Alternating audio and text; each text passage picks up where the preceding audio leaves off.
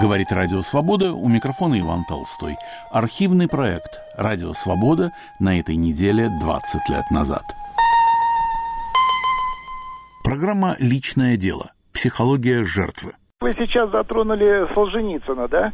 И какая была возможность у тех людей, которые были в заключении, были жертвами, да, у них же не было другой э, возможности. Им нужно было делать только то, что они должны были делать в той ситуации, в которой они оказались. Сергей, поняли вопрос, пожалуйста, Павел Качалов.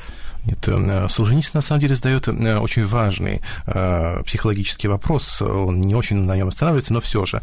Он задает вопрос, почему так спокойно встречали тех, кто приходил к ним их арестовывать люди, почему они готовили узелки, а почему они не готовили топоры, пишет Солженицын. Он, он говорит, пишет о том, что если бы этих сотрудников НКВД, которые приходили арестовывать, встречали топорами, то арестов было бы гораздо меньше. Он приводит пример женщины, которую пытались арестовать на улице, и которая схватилась за фонарный столб и начала кричать, и от нее отстали, и она таким образом избегла ареста. Вот о чем говорит Солженицын. То есть, на самом деле, для меня он говорит о э, проблеме мазохизма. Спасибо, Павел. У нас междугородний звонок. Умск на линии. Здравствуйте, вы в эфире. Добрый день. Э, Представьтесь, пожалуйста. Да? да, мы слушаем вас. Как вас зовут? Меня зовут Надежда. Слушаем вас. Я хотела сказать вот, что эта тема не изучена была никогда до конца. Не тогда, когда люди жили, жили в первобытно-общинном обществе, тем более и не сейчас.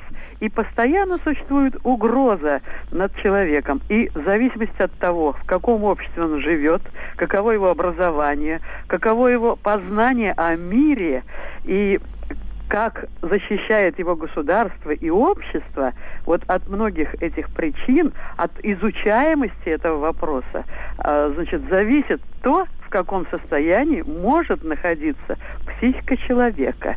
Вот позавчера у нас в подъезде существует железная металлическая дверь.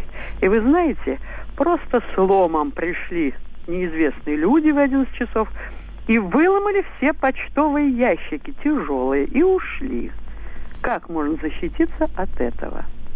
Надежда, ну вы приводите пример такого просто случая вандализма и, откровенно говоря, к психологии жертвы. Или вы хотите сказать, что от того, что такие случаи в этой жизни происходят, и рождается у человека психология жертвы, человека, обреченного однажды спуститься вниз и увидеть с корнем вывороченные почтовые ящики. Это можно перенести на какие-то иные сферы.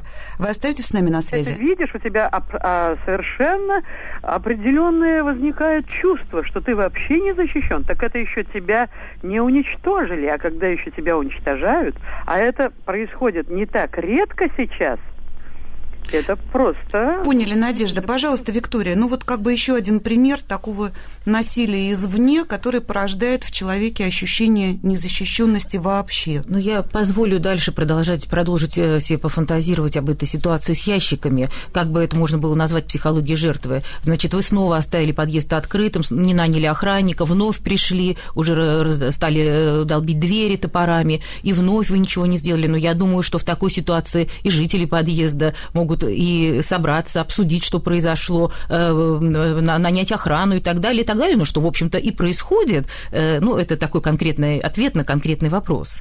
Личное дело. Психология жертвы. Передачу подготовила и ведет Татьяна Ткачук. Впервые в эфире 14 февраля 2004 года. Говорит Радио Свобода.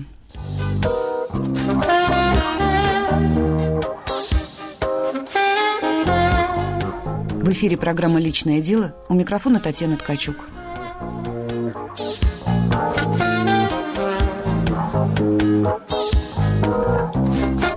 В криминалистике есть специальная дисциплина – виктимология, а в ней термин «психология жертвы». Однако люди, которым свойственна эта психология, встречаются не только в криминальном мире, а живут среди нас. И о них сегодняшняя программа – Гости московской студии, члены Международной психоаналитической ассоциации, старшие научные сотрудники, доценты Виктория Потапова, президент общества психоаналитиков, и Павел Качалов, директор НИИ психоанализа. Здравствуйте, господа. А начнем мы с опроса на улицах Москвы. Итак, часто ли вам приходится воспринимать себя жертвой? Нет, абсолютно. Потому что, в общем-то, мы сами диктуем свое поведение, свою жизнь, и если мы не хотим себя ощущать жертвой, мы себя не будем ее ощущать. Таких людей очень много. Я думаю, что это просто личности не состоявшиеся люди. Плывут по течению, боятся обстоятельств. Бывает, когда меня используют для чего-то. Психология жертвы. То, что нету своего мнения, нет не сильной личности. Мне кажется, это люди, которые действительно слабые, которые не умеют бороться с теми обстоятельствами, в той ситуации сложившейся. И из нее не могут выйти никак. Я лично человек упертый, то есть если даже любая сложившаяся ситуация не по мне, я стараюсь ее как-то под себя подстроить, переломить ее. При нынешней жизни почти всегда. Куда ни кинь, все жертва. Решение, я бы сказала, сама принимаю. Просто не всегда получается так, как я хочу. Никогда ни разу не ощущал, потому что я оптимист. Я жду все время лучшего. Ну, есть такие люди, конечно. Психология жертвы. Но это как бы уже нет места тебе вот на этой земле. Не знаешь, куда деваться, что делать. Безысходность. Не видишь впереди на два шага. И никогда, пожалуй. Почему я должна быть жертвой? Да как-то я стараюсь, наверное, не общаться с такими людьми. Потому что с кем поведешься, того и наберешься. Я себя жертвой не ощущаю. Я всяких людей встречаю, но не задумывался над этим. После этих террористических актов я тоже себя думаю, что вот с тобой то же самое случится. По жизни себя чувствуешь э, на стороже. Можешь расслабиться, получить все удовольствие от жизни. Не очень часто, когда обманывают. У меня психология другая совершенно. Нормальный человек, который не ощущает дискомфорта в этой жизни. Не справляются, потому что они считают, что им, наверное, жизнь должна больше, чем они могут, так сказать, ей отдать. Чаявшиеся люди. Ну, а психология, наверное, такова. Бытие их гнетет. Время не наше. Особенно вот моего возраста. Сейчас время молодых. Время тех, кто другую школу прошел. Мы же воспитанники совдепи, поэтому у нас есть доля таких иждивенческих настроений, что нам кто-то что-то обязан, что мы свое заработали. А получилось, что мы заработали, это миф. Каждый жертва своего характера. Ну вот так по-разному москвичи отвечали на вопрос, часто ли они чувствуют себя жертвой. И, Виктория, если можно для начала, несколько слов о том, что специалисты включают в понятие психологии жертвы. Это постоянное предчувствие опасности, в котором живет человек. Э, это ожидание неудачи. Это какая-то тотальная неуверенность в себе. Угу. ну, можно сказать, что это некое свойство личности попадать вновь и вновь э, в состояние неудачи, жертвы обстоятельств. Э, по принципу, можно сказать, по принципу повторения. Повторяется тот же сценарий, либо обстоятельства, и с ощущением, собственно, никчемности, некого рока или преследования судьбы, либо даже дьявольских сил. Но можно сказать, что, в принципе, наступает некое некая подмена цели. Если мы родились э, с тем, чтобы ощущать от жизни удовольствие, как, кстати, радиослушатели э, отметили, это очень приятно, то э, у таких личностей цель получить удовольствие, радость от жизни подменяется на некое удовольствие от страдания, от жертвенности. И, безусловно, принятие это не на свой счет, а на некий рок судьбы, как мы говорим, проецирование вовне. Ну вот кратко. Спасибо, Виктория. И Павел, наверное, второй и тоже очень важный вопрос. Что является причиной вот такой пораженческой психологии? Обязательно ли в основе или, как говорят психотерапевты, в семейном сценарии есть какой-то тяжелый эпизод, с которого все началось? Ну, можно говорить об индивидуальном мазохизме, э, имеющемся э, в психике буквально каждого из нас, но э, если вы спрашиваете о семейном сценарии, то я обычно привожу на эту тему своим пациентам эпизод из Геклибери Фина, романа американского писателя Марка Твена, там, где отец проверяет, как юный Гек обучился читать, и потом с гневом рвет его книгу, заявляя, что я был неграмотен, твоя бабка была неграмотна, и мать была неграмотна. Э, то есть я хочу сказать, что человек может эм, оставаться неграмотным во многих смыслах или э, полуграмотным, или, в общем, жертвой социальной ситуации из лояльности своей семье, из э, той верности, которую он может проносить на протяжении всей жизни своей семье, своим предкам, которые, возможно, чувствовали себя людьми неудачными и необреченными на, на удачу. Э, женщина на улице Москвы, которая заявила, что она выросла в Савдепье, она, боюсь, э, может передавать нечто подобное э, своим собственным детям. То есть вы полагаете, что это исключительно продолжение не столько судьбы своих родителей, там, бабушки, дедушки, сколько их ощущения жизни? То есть ребенок это с молоком матери впитывает, воспринимает и обречен на то, чтобы дальше также относиться к жизни? Лояльность подразумевает несколько иное, подразумевает то, что успех ребенка будет прямым оскорблением родителям, вызовом их убожеству, может вызвать их зависть и ревность. Это мы наблюдаем сплошь и рядом. А у ребенка, соответственно, вину за то, что он осмелился достигнуть того, чего не достигли они. И тогда я еще раз уточню свой вопрос. Может ли человек в достаточно уже зрелом возрасте, в зрелой жизни быть носителем вот такой психологии жертвы, не имея за своей спиной, за своими плечами некоего семейного сценария или вот такой ситуации с родителями, о которой вы сейчас рассказали. То есть может ли она быть благопривнесенной, эта психология жертвы, и ноги ее могут ли расти не из семейного какого-то сюжета? Ну, э, можно, конечно же, э, э, углубляться не так далеко в межпоколенческую проблематику. Э, жертва связана также и с нашим собственным отношением, э, с э, нашими, с нашей психикой, с нашим собственным телом. Здесь мне всегда нравится цитата из французского психоаналитика Лакана о том, что человек наслаждается бессознательно больше всего там, где сознательно он больше всего страдает. То есть э, наши сознательные страдания и жалобы, весь тот писк и виск, который можно слышать э, во многих интервью э, наших сограждан, то, что так смакую, любит смаковать часто э, телевидение, э, все эти социальные жалобы на самом деле означают наслаждение, э, наслаждение людей мучениями. И эти мучения, мазохистские мучения очень распространены. А почему? Все-таки. То есть я пытаюсь докопаться до причины. По той причине, что ну, это очень напоминает первоначальную связь, которую мы испытываем с первым объектом нашей любви, с матерью появляясь на свет, мы оказываемся в руках всесильных существ, могущественных наших родителей, прежде всего, которые делают с нами все, что угодно. Э, если вы когда-нибудь видели по телевизору рождение ребенка, то он в это время оказывается э, окровавленный, висящий вниз э, головой в руках акушера, который хлопает его по заднице. Вот первое объектное отношение человека с другими людьми.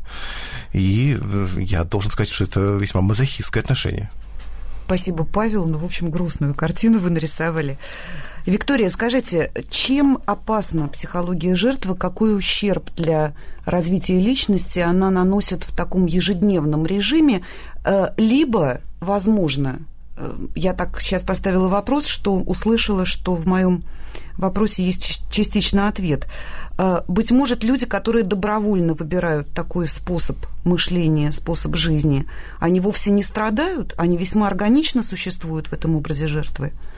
Но э, здесь э, именно э, э, проблема в парадоксе. Как Павел Валерьевич сказал, что да, безусловно, они предъявляют страдания, они делятся, они сетуют на рок судьбы, но в то же время есть и некая, как я уже говорю, подмена цели получения удовольствия от радости на, ц... на получение удовольствия от страдания. И, безусловно, здесь страдание несет свой смысл и необходимость вновь и вновь повторяться. А психология жертвы, она, безусловно, опасна тем, что личность с ее возможностью, потенциями, к сожалению, не может создать э, ту жизнь, ту судьбу, э, на которую она вполне имеет право. Но здесь э, часто женская судьба приходит как пример, например, Далида, да, и известно ее сетование на то, что как только она рядом с собой находит мужчину близкого, которого она любит, судьба его забирает с ним что-то случается, э, и он погибает, либо умирает. Э, она сетовала на судьбу. Или пример э, с Марлин Монро, женщина, которая выбирала самых сильных мужчин, самого сильного спортсмена, известного писателя, самых ну, ярких, ярких мужчин, мужчин действительно ну, ярких и сильных, президента, и конечном счете становилась вновь и вновь их жертвой, но до известного, в общем, э, к сожалению, трагического конца. Э, вот, собственно, почему она выбирала таких мужчин и как она сама так или иначе провоцировала неким бессознательным путем вот ту агрессию, те разрывы, которые привели ее к такому смертельному исходу, здесь как бы вопрос, что это, рок или некий рок, который внутри нас, то есть некая предрасположенность. Ну, если пойти дальше, то здесь, конечно, стоит к ее семейной ситуации э, вернуться девочке, которую бросил отец и э, так или иначе бросила мать. Спасибо, Виктория. На волнах Радио Свобода вы слушаете программу «Личное дело». О психологии жертвы, ее опасностях и причинах сегодня говорят члены Международной психоаналитической ассоциации Виктория Потапова и Павел Качалов. И у нас слушатель на линии. Здравствуйте, представьтесь, пожалуйста. Здравствуйте. Здравствуйте. Майор запаса Пантюхов Николай Николаевич, город Ленинград. Мы слушаем вас, Николай Николаевич. Я интересно слушаю всегда ваши передачи, особенно сегодняшнюю тему. А, вот э, хочу ответить на вопрос, который вы задали. А откуда появляются вот эти жертвы? Э, так э, называемые э, вот социального происхождения, да, вот. Эти, эти жертвы появляются в результате того, в результате того что в стране в свое время вот, подменили э, нормальные ценности на фальшивые.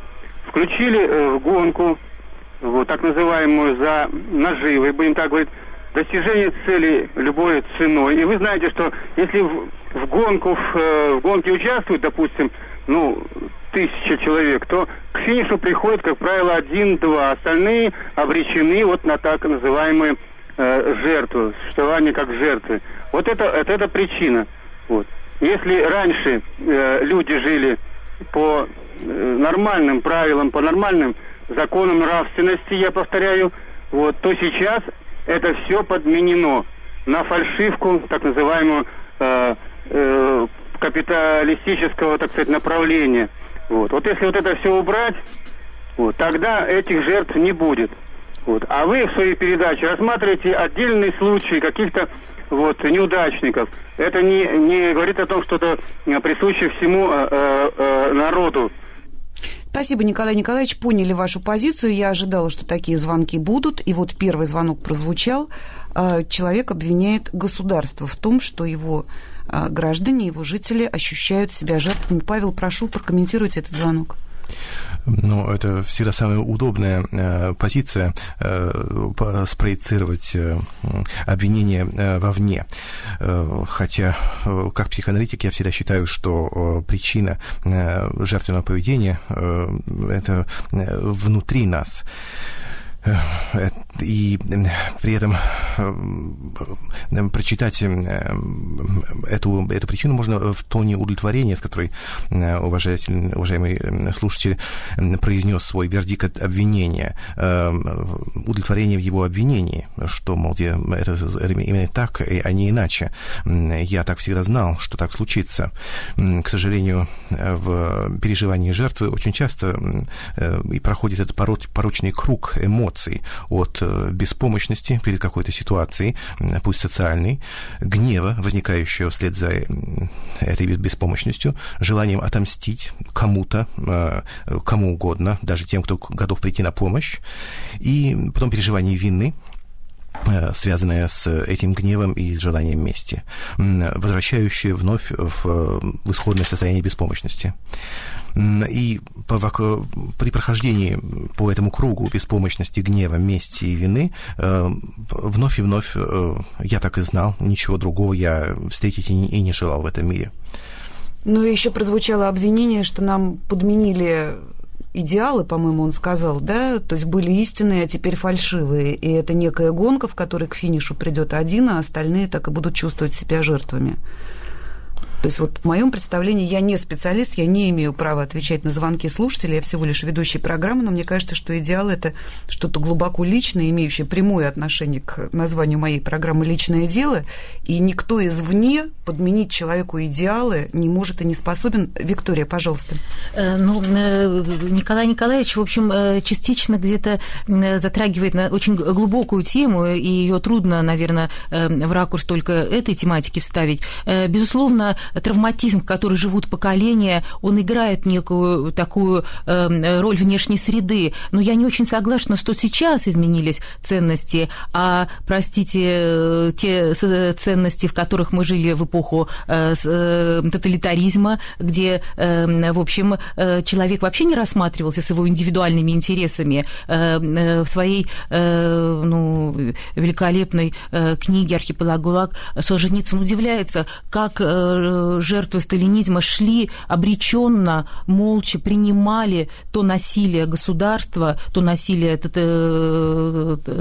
тоталитарное, которому они были подвержены. Вопрос, почему это тема отдельного исследования. И сейчас я не очень согласна, что здесь мы пребываем в состоянии чистого капитализма, пока мы слишком социальным, социалистическим уклоном имеем этот социализм, и который наши, в общем-то, цели тоже не очень видит и не так уж индивидуально, индивидуальная личность здесь находится в центре внимания. Спасибо. Спасибо, Виктория. Действительно, очень обширная тема, но я думаю, что у нас столько звонков, что мы еще имеем возможность продолжить этот разговор. Здравствуйте, вы в эфире.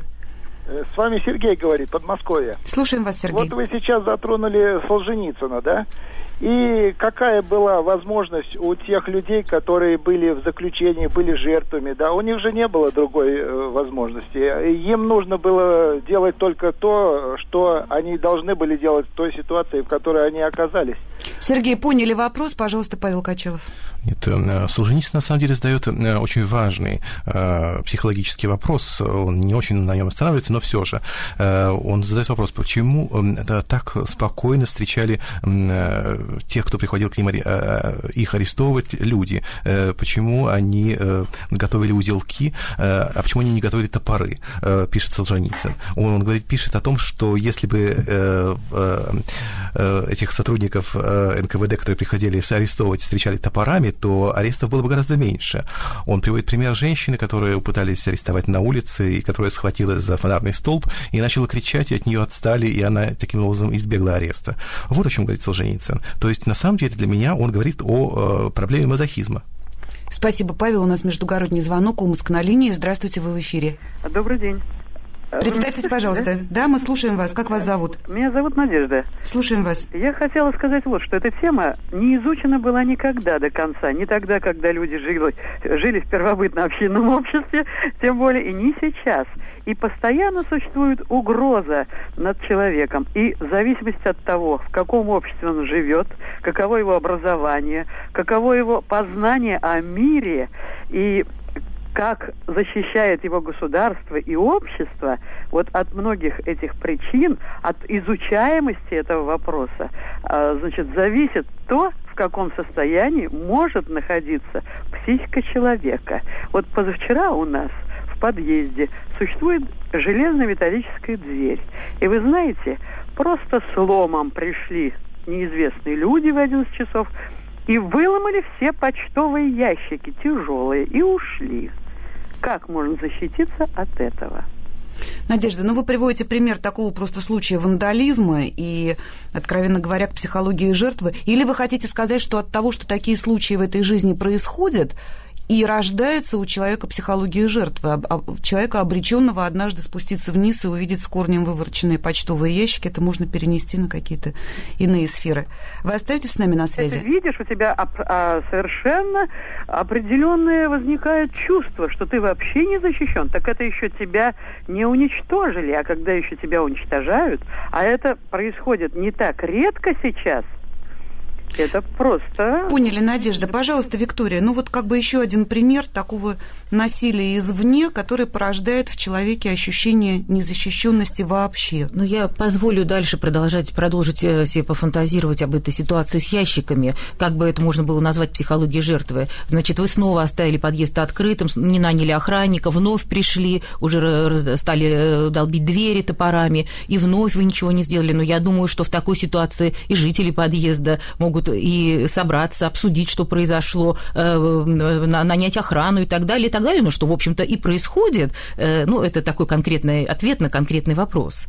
Эм, ну, хотя в вопросе Надежды э, было очень много интересного. Действительно, откуда? Э, это уже э, вопрос более такой, эм, связанный с генезом, он-то генетический. Да, безусловно, когда-то Адам и Ева были изгнаны из рая, когда-то пришлось поплатиться за первородный грех. Но вопрос, как они, как человечество находит компромисс между неким наказанием, которое может быть предначертано судьбой, и уже его собственным желанием жить, развиваться и сопротивляться. И сопротивляться да. Спасибо, Виктория. Еще один звонок успеем принять. Здравствуйте, вы в эфире. Алло. Говорите, пожалуйста. Алло, это вы меня слышите? Да, да. А, извините, я. Э, дело в том, что, конечно, тема, тема совершенно нечерпаемая, вы понимаете. Я бы хотел просто пару слов личных своих ощущений передать. Во-первых, э, генетически, начиная с октября 2017 года, э, российский народ вынужден жить в положении жертвы. Мы просто все время чувствуем себя полностью беззащитными. И отсюда вот этот синдром узелков. Я встречал таких знакомых, и до сих пор люди совершенно беззащитны. Э, я сам работаю педагогом, и я пытаюсь в детях воспитывать что-то такое человеческое и прочее, но все время стараюсь быть в виде какого-то страуса, временно как бы забывать о том, что они тоже будут беззащитными. И мне лично сбивалось, э, удавалось э, преодолевать э, чувство собственной беззащитности у ребенка, который был полностью уверен в том, что у него ничего не получается и так далее, вот педагогическим средством удается внедрять в него уверенность и воспитывать нормального человечка. Мы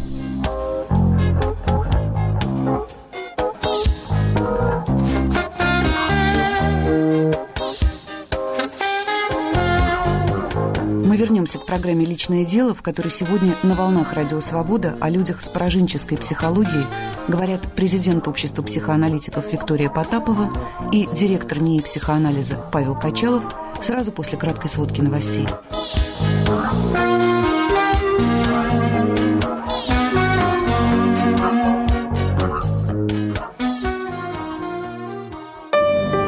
Сибирь – это три четверти всей территории страны и почти 36 миллионов жителей. «Сибирь. Реалии» – это ежедневный, честный и интересный рассказ о том, как живет большая часть России. Сибирь реалии развеивает мифы, рассказывает о реальной жизни. Каждый день новости и аналитика, интересные интервью и захватывающие видео. Читайте и смотрите нас на сайте sibrial.org. В эфире архивный проект «Радио Свобода» на этой неделе 20 лет назад. У микрофона Иван Толстой. Программа «Личное дело. Психология жертвы». Действительно, даже в криминалистике криминалисты утверждают, что психология жертвы сама по себе провоцирует и разжигает агрессию потенциальных обидчиков и э, приводят примеры, что в подъездах нападают, как правило, именно на тех людей, кто этого боится, кто этого подсознательно ожидает. И есть целая теория о насилии и о жертвах насильников, что что-то есть такое в жертвах насильников, почему насильник выбирает именно эту девушку или эту женщину, а не какую-то другую. Насколько можно э, вот этот опыт криминалистов и их исследований перенести на какую-то обычную жизнь, не связанную с преступлениями, Виктория? Насколько страх э, порождает то, что происходит? Ну, безусловно, если э, как бы жертва насилия, мы знаем тоже как специалисты, что жертва вновь и вновь попадает в одну и ту же ситуацию. Она не может закричать, она не может э, превратиться э, сама в агрессора, она все время занимает эту пассивную э, позицию. Ну вот, наверное, все-таки имеет смысл как бы понять, откуда растут ноги, но, к сожалению, в момент насилия у жертвы уходит возможность анализировать, понимать, она переживает некий шок. И я могу предположить, предположить и согласиться с Юрием Васильевичем, э, радиослушателем, что, безусловно, э, причина-то гораздо глубже, что когда-то этот страх, это насилие переживались э, ею, ею этой жертвой, как э, будучи ребенком. Личное дело. Психология жертвы. Передачу подготовила и ведет Татьяна Ткачук. Впервые в эфире 14 февраля 2004 года. Говорит Радио Свобода.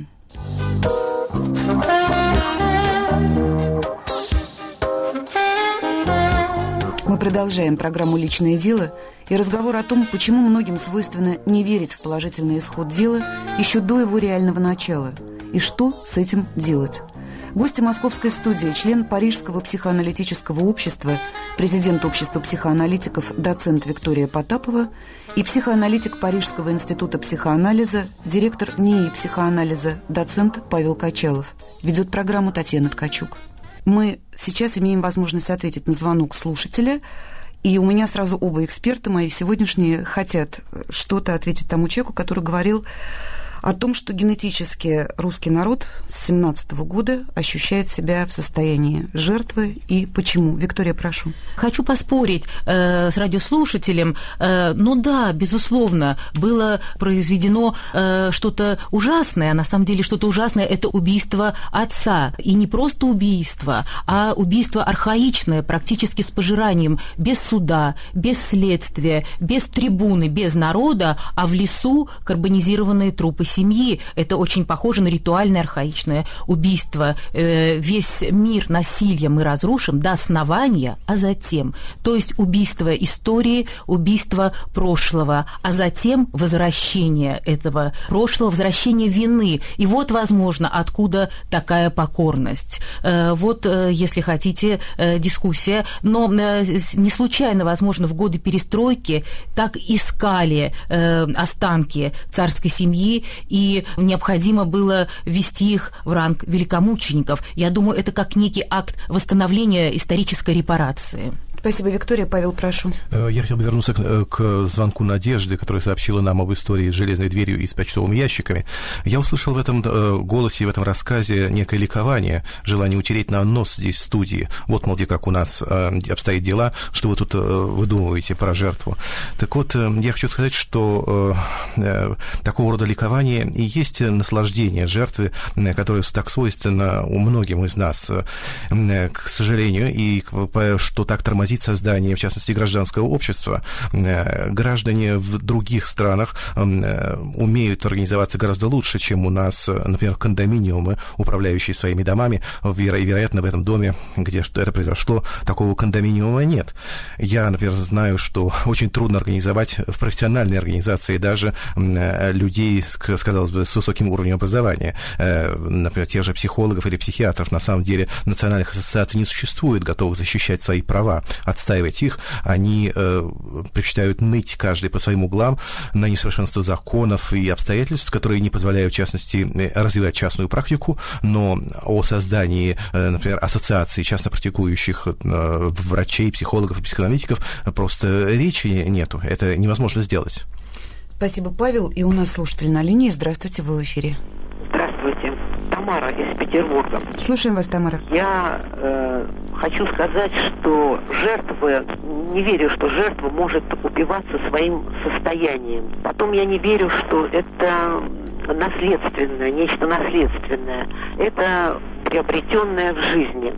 Вот я всю жизнь живу в коммунальной квартире. И меня, попросту говоря, соседка травит. Вот вы знаете, что люди, когда выходят на улицу, они часто крестятся. Ну, это принято у православных.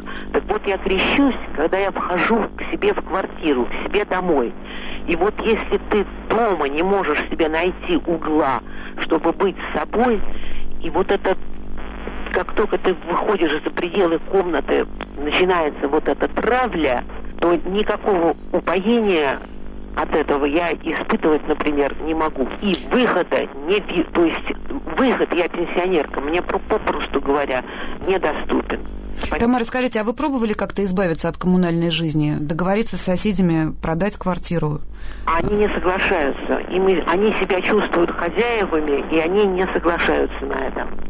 То а меня туп... размазывают по стенке. То есть тупиковый путь. Тупиковый тупиковый. Вы знаете, вот в нашей почте есть письмо, которое на самом деле на первый взгляд не имеет ничего общего к истории, о которой вы рассказали. Его автор Нанита рассказывает свою, вполне как она пишет, частную историю, но программа наша называется «Личное дело», она создана для того, чтобы люди могли поделиться чем-то очень личным.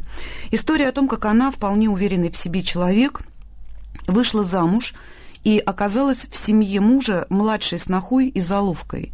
И вот эти новые члены семьи, которые появились в ее жизни, они ее затюкали – до такой степени, что жизнь ее превратилась в постоянное самоедство и, э, как она пишет, в кошмар. В конечном итоге она вынуждена была уехать с мужем за границу, и только оказавшись на большом расстоянии от родственников, которые составляли постоянный такой негативный фон в ее жизни, и эмоции, которые она описывает, очень близки к тому, что пишете вы, э, э простите, что только что сказали вы о своей коммунальной квартире, это письмо вызвало бурную дискуссию на сайте. Автор из США, Андрей, по всей видимости, священнослужитель, он не первый раз нам пишет, э, советует на нити обратиться к вере в Бога и пишет, что это поможет избавиться от такого гнетущего ощущения, от неуверенности в себе.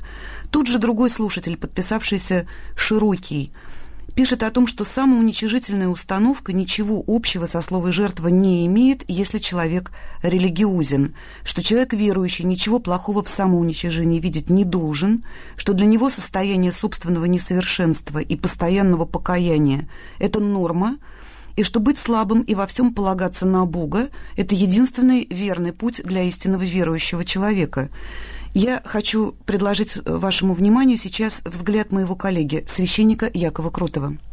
Человек не может быть жертвой, ведь жертва страдает без вины, а людей совсем невиновных нет.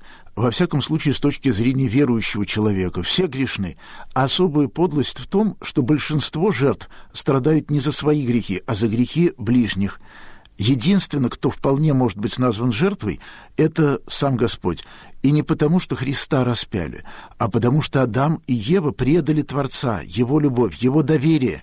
Что характерно, они поспешили изобразить жертвой самих себя, а Бога чуть ли не причиной грехопадения. Адам, Ева, змей-искуситель — все такие невинные-невинные, жертвы обстоятельств. Обстоятельства, понятно, все от Бога. Мужчина действительно иногда всерьез считает, что он жертва, потому что существуют женщины. Сексуальный маньяк убежден, что он жертва бесстыдных девушек, которые гуляют в мини-юбках. Ну, конечно, все наоборот. Криминалисты говорят о том, что существуют люди, которые с большей вероятностью могут стать жертвами того или иного вида преступлений. Но это лишь профессиональный жаргон. Он оправдан желанием поймать преступника. А заставлять носить паранджу, чтобы не пасть жертвой маньяка, все равно, что заставлять еврея ассимилироваться, чтобы не попасть под тяжелую руку или язык антисемита или в газовую камеру. Нет уж. Чтобы ближний не стал жертвой, нужно не ближнего дрессировать, а, как ни странно, себя.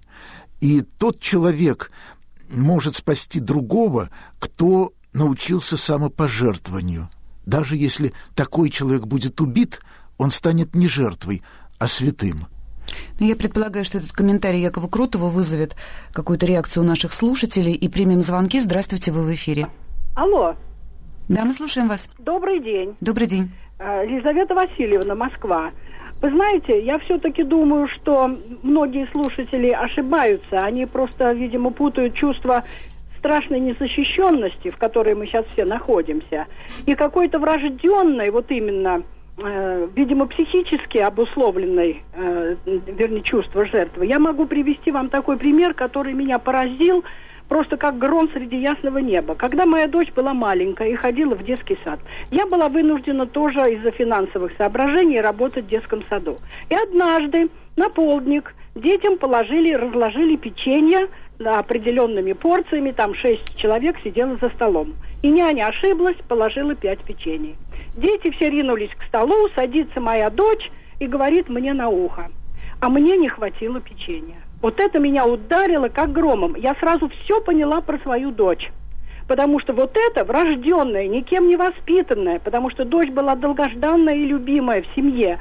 Вот это чувство, которое, вы понимаете, я ее спросила, почему тебе? Вот человек так чувствует, что я больше не могу объяснить. И вот э, мне кажется, хотелось бы узнать, с этим можно как-то бороться в жизни или нет? Спасибо, Елизавета Васильевна, за ваш звонок. Очень хорошие вы вопросы задали, хотя их два. И первый вопрос э, Павлу, я на Павла попрошу на него ответить. Насколько вера в плохой исход дела? Вот на данном конкретном примере, да, не хватило кому-то печенья, девочка сразу подумала, что не хватило ей. Насколько вера в плохой исход дела действительно делает его более вероятным, этот плохой исход?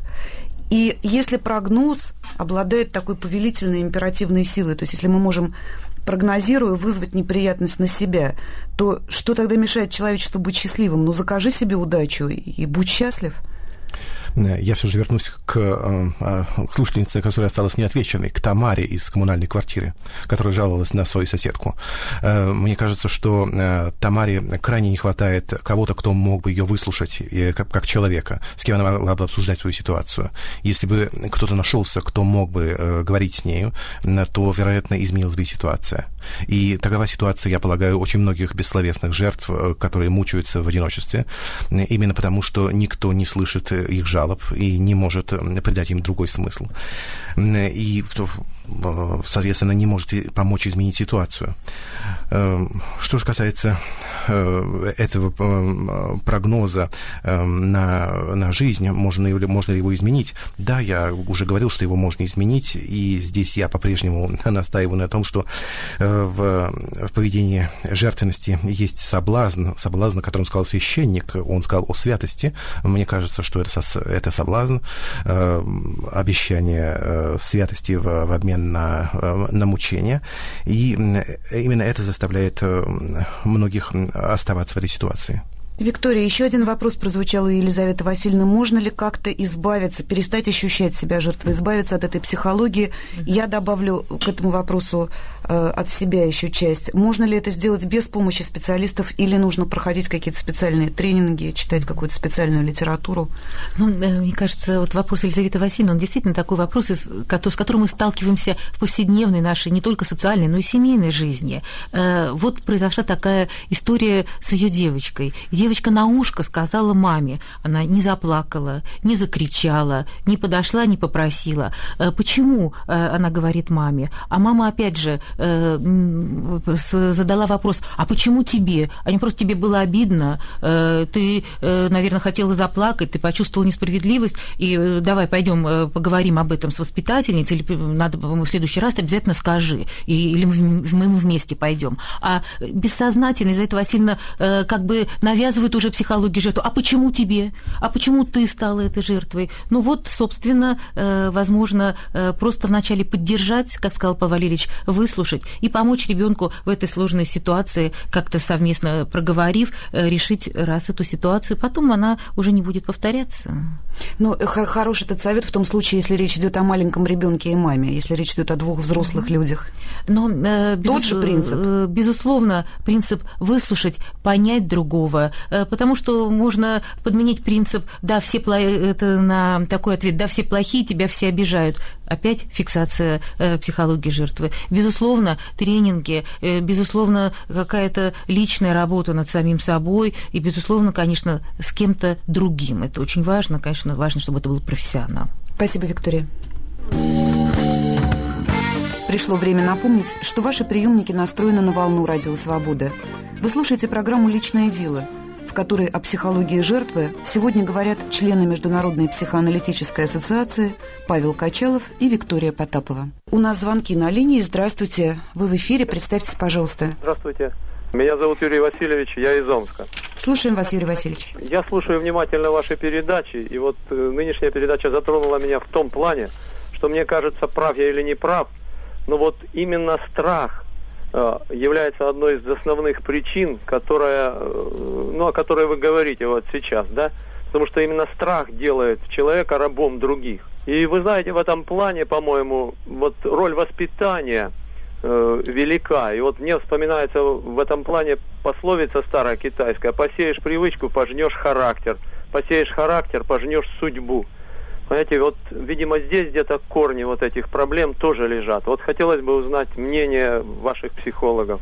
Спасибо, Юрий Васильевич, за звонок. Ну, действительно, даже в криминалистике криминалисты утверждают, что психология жертвы сама по себе провоцирует и разжигает агрессию потенциальных обидчиков и э, приводят примеры, что в подъездах нападают, как правило, именно на тех людей, кто этого боится, кто этого подсознательно ожидает. И есть целая теория о насилии и о жертвах насильников, что что-то есть такое в жертвах насильников, почему насильник выбирает именно эту девушку или эту женщину, а не какую-то другую. Насколько можно э, вот этот опыт криминалистов и их исследований перенести на какую-то обычную жизнь, не связанную с преступлениями, Виктория? Насколько страх э, порождает то, что происходит? Ну, безусловно, если э, как бы жертва насилия, мы э, знаем тоже как специалисты, что жертва вновь и вновь попадает в одну и ту же ситуацию. Она не может закричать, она не может э, превратиться э, сама в агрессора, она все время занимает эту пассивную э, позицию.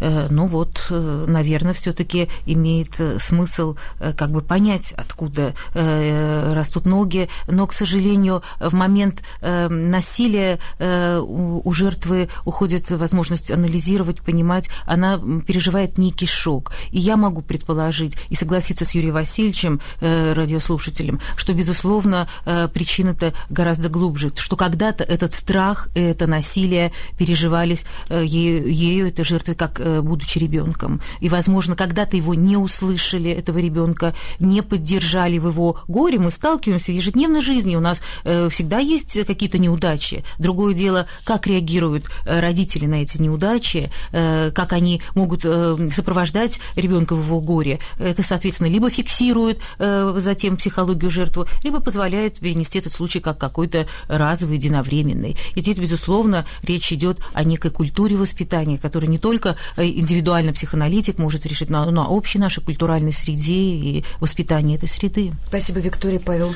И Юрий Васильевич задал очень э, существенный вопрос. Действительно, этот страх, он связан с воспитанием, и надо сказать, что в воспитании детей в нашей стране за прошедшее столетие произошла целая эм, эволюция от э, э, средневекового э, подхода пренебрежения и практики спокойного отношения к детской смерти, которая царила еще в конце 19-20 века, и что, возможно, и привело к жестокости русской революции, к гораздо более человечному отношению к детям и к воспитанию, которое наметилось примерно к 70-м годам прошлого 20 века.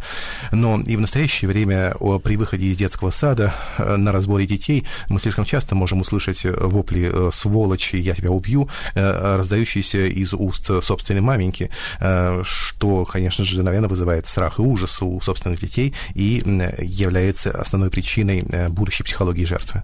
Спасибо, Павел. Слушатели пригласим к разговору. Здравствуйте, вы в эфире. Алло. Да, мы слушаем Алло, вас. это я в эфире? Да, это вы в эфире. А, добрый день. А, вы знаете, когда-то я была два года назад в комитете солдатских матерей, и там разговаривали с одной женщиной. Удивительная женщина, очень проницательная. И она мне сказала такую вещь, а, что я в нее поверила, потому что я знала такие примеры и нашла объяснение, в общем-то, фактам некоторым. Она сказала, что ребенок, находясь в утробе матери, он чувствует и через мать, и просто даже независимо от матери, все, что происходит вот вокруг беременной женщины. И если ребенок нежелательный вообще, или, скажем, в утробе мальчика ждут девочку или наоборот, то ребенок уже рождается вот с таким чувством, что он лишний, ненужный и так далее. И вот я бы хотела узнать, э, существует ли научное подтверждение. Но женщина действительно удивительная очень, и она э, просто сказала мне обо мне а то, что я даже никому не говорила, она как-то это увидела. И, в общем-то, этой женщине я вижу, я бы хотела а, узнать, э, вот э, существует ли научное подтверждение. Спасибо, поняли вопрос, Виктория, пожалуйста. Э, ну, безусловно, я очень рада, что вот такого рода вопросы существуют. Это свидетельство уже о развитии культуры нашего общества, осведомленности. Безусловно, психоанализ, будучи уже столетием э, э, в практике, сейчас вновь и вновь обращается не просто к периоду травмы рождения, но и к перинатальным, то есть периоду э, беременности. И все больше и больше изучают плод, его контакт с матерью. И сейчас даже создалась такая наука оптология, сопровождения беременности. То есть очень важно, чтобы стать матерью и чтобы избежать передачи своих собственных травм, конфликтов, семейного мандата на ребенка, подготовить это психическое пространство. И готовится оно, безусловно, уже э, вот этим ранним контактом и э, взаимоотношениями в семье между Виктория, матерью, ну вот, отцом. э, конкретно то, о чем спросила Мгм. наша слушательница. Если ребенок был нежеланным или если ждали мальчика, а родилась девочка. Безусловно, ведь но это не только в период беременности. Уже мама, когда видит этого ребенка, она уже видит его с разочарованием. Он не соответствует идеалу или фантазии, которую она имела, и она не может это принять. И в этом плане, опять же, во Франции, где мы с Павлом Валерьевичем раб- работали, практиковали и учились, э, там очень ранние консультации психоаналитиков в таких ситуациях уже э, сенсибилизирована среда, ясли, детский сад направляет э, к детскому психоаналитику вплоть до двух-трех недель, э, когда вот этот вот контакт невозможно установить. И сейчас такая мать переживает так называемую голубую депрессию. Э, Она не может принять этого ребенка, как, возможно, не принимали ее как ребенка, первого ребенка, второго. Часто актуализируется, например, первый ребенок нормально, а если мама сама была э, вторым ребенком или наоборот первым ребенком, которого не слышали, не понимали, когда э, мать была беременна вторым, и он пережил э, э, такой вот период брошенности, непонятости, тогда при рождении второго ребенка может э, его собственного актуализироваться это состояние и у матери и передаваться затем ее детям. Спасибо, Виктория. Павел хочет добавить. Э, Я действительно тоже очень, очень рад этому последнему вопросу, э, поскольку когда слушательница начала говорить про комитет солдатских матерей, я думал, что она тут же ринется о, говорить о государстве, о дедовщине и тому подобное, но она гов- заговорила о самом существенном, и ну, сделаю переход из-за нее, что э, жертвенность и, например, жертвенность та, которая э, является предметом рассмотрения э, постоянного э, и забот комитета солдатских, матерей, заклад- закладывается гораздо раньше. Жертва дедовщины – это вначале жертвы собственных матерей или собственных родителей, которые, возможно, не желали их и были к ним бессознательно жестоки э, в, в раннем детстве. Спасибо, Павел. И еще слушатель. Здравствуйте. Вы в эфире. Представьтесь, пожалуйста. Добрый день. Это Любовь Семеновна. Я бы хотела сказать об одной, э, может быть, самой главной черте жертвы, что она э, пользуется тем же методом, что и палач. То есть э, их объединяет одно решение всегда долой друг другу. Тут только речь, кто быстрее э, скажет это долой или палач жертве, или жертва потом в ответ. И, и как человек верующий, я могу сказать только одно. Поэтому мы и обращаемся к Богу, помилуй. Э, или в жертвенном ли состоянии, или в состоянии, когда ощущаешь желание там кого-то ударить, или ну что-то оскорбить, понимаете? Именно о помиловании. И выход из жертвенного состояния, как из палачества, только одно, на любовь к другому и ви- на видение собственной вины. В любом случае. Спасибо. Любовь Семеновна, спасибо за звонок, но я думаю, что сегодня день влюбленных, и спорить с тем выводом, который вы сделали в конце своей речи, не станет никто. В этой студии я вижу улыбки на лицах своих гостей. Э, Мы примем еще звонок. Здравствуйте, вы в эфире. Здравствуйте. Представьтесь, пожалуйста. Э, Меня зовут Светлана Дмитриевна, я из Петербурга. Моя ближайшая подруга, человек с высшим образованием, вот полностью подпадает а, по- под определение э, жертвы. Она буквально наслаждается часто э, такими ситуациями, которые, очевидно, даже искусственно как бы нагнетает. Ну вот вопрос в том, что она воспитывает дочь, которой уже 24 года. И девочка, будучи подростком, активно противостояла такому унылому, безысходному образу жизни. Э, Выражала часто свое противостояние агрессивно. Но мама сумела сломить это противостояние, и теперь девушка полностью нах- находится вот во власти такого уныния и подавленности. Мой вопрос такой: есть ли какая-либо возможность у этой девочки э, обрести э, нормальный такой психологический э, психологическое состояние? Пожалуйста, Павел Качилов. Э, Это очень тяжелая судьба э, людей, рожденных у депрессивных матерей. Э, Андре Грин, великий французский психоаналитик, описал такой синдром мертвой матери, то есть синдром ребенка, выросшего у матери депрессивной, которая телом была здесь, но душа ее была далеко. И я боюсь, что выйти самому, вырваться из такого рода психологических проблем очень трудно. Этой девушке, вашей знакомой, можно порекомендовать найти себе хорошую хорошего психоаналитика или психотерапевта, который сможет с, с ней об этом говорить. Но шансы есть, вот как вы полагаете? Да, шансы, конечно, есть. Тем более девушка еще достаточно молодая, просто это необходимо делать как можно раньше.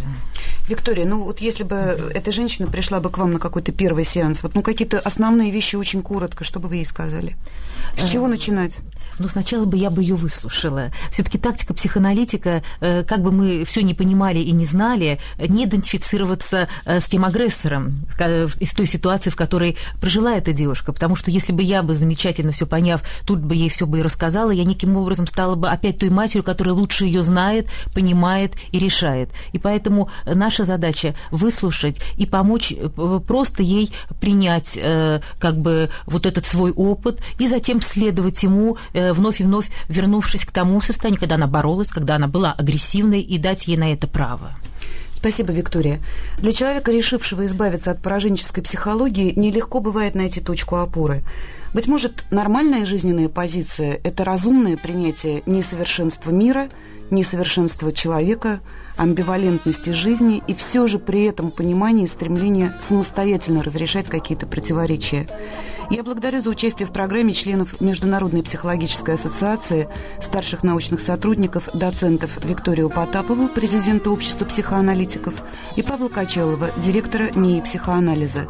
Для вас работали режиссеры Михаил Косторов и Наталья Белова, опрашивала москвичей Надежда Перцева, звонки принимала Анна Бокина, вела программу ее автор Татьяна Ткачук. До встречи через неделю.